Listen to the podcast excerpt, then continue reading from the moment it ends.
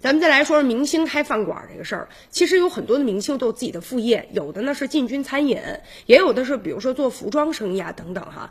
这两天呢，说相声的岳云鹏，他呢也开了一家面馆，但看到价格之后，很多人说，哎呀，真是咱也吃不起啊啊，因为这价格一碗面就一百零六块钱，这比普通店面的。这个面啊要贵几倍不止啊！现在平时出去吃个面条，也就是呃便宜的哈，可能是十块十五块钱左右。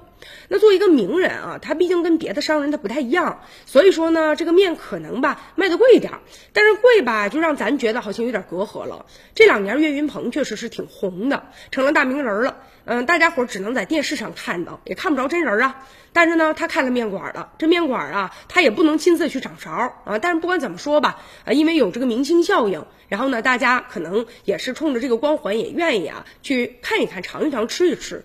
但是呢，呃，纵观其他的那些。明星，比如开的一些餐饮企业啊，基本上都是看上去比较豪华啊，有一些配菜，然后呢，价钱呢可能相对比较贵一些，但是一开始挺红火的。那这个餐饮行业嘛，毕竟啊，如果说你这个价格稍微贵一些，大家伙呢接受不了的话，消费者用脚投票，可能慢慢的啊，这生意也不是很景气。所以这个名人的明星效应啊，会给自己店里带来很多人气。不过呢，这个人气啊，也要看水土服不服啊。如果说真正物美价廉的话，肯定是一传十，十传百。